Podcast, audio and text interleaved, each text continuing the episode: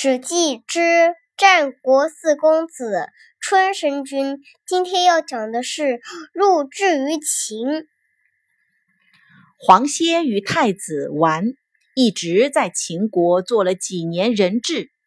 有一天，楚国传来消息，楚顷襄王病了。太子想回去探病，但却受制于秦国，不能回去。黄歇知道太子和秦国相国应侯的私人关系很好，于是就去找应侯帮忙。他问：“相国真的是楚太子的好朋友吗？”应侯说：“是啊。”黄歇说：“楚王病危，秦国不如送回他的太子。”若立为楚君，他侍奉秦国一定格外厚重。假如太子不能回国，那他只不过是咸阳的一个平民罢了。楚国要是另立太子，一定不再侍奉秦国，前往相国。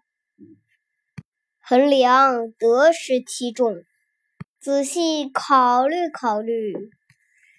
于是应侯便去劝秦王放太子回国，可秦王却说：“派太子的师傅先去问楚王的病，回来以后再做商议。”黄歇与太子商议说：“楚王病危。”太子您又被羁留于咸阳，杨文君的两个儿子偏偏又在宫中。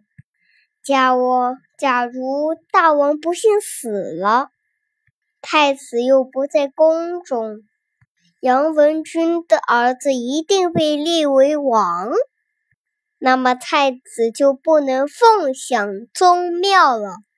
既然到了这地步，倒不如离开秦国，与出使的人全部逃走。臣请留下来，以死来抵挡。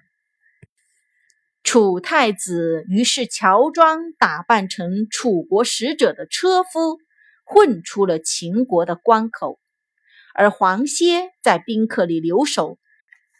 有人来拜访太子，他就推脱说太子病了，不能会客。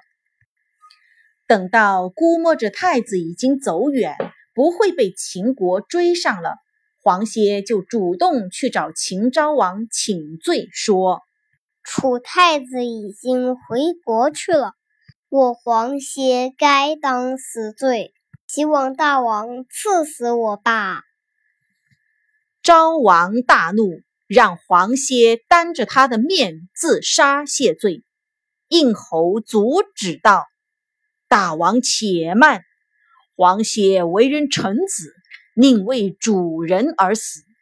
太子若能立为楚君，一定重用黄歇，所以不如不加罪于他，让他回到楚国去，以清楚国。”秦王觉得有道理。就不再怪罪黄歇，让他回楚国去帮助太子了。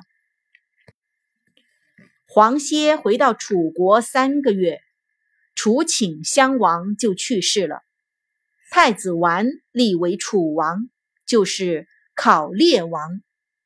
考烈王元年（公元前两百六十二年），黄歇被任命为宰相，并封为春申君。赏淮北地区十二个县的土地。十五年以后，黄歇建议楚王将淮北地区划为郡治理，并把自己的封地献出来，请求封到江东去。考烈王答应了他的请求。于是，春申君在吴国故都修建城堡，将其作为自己的都邑。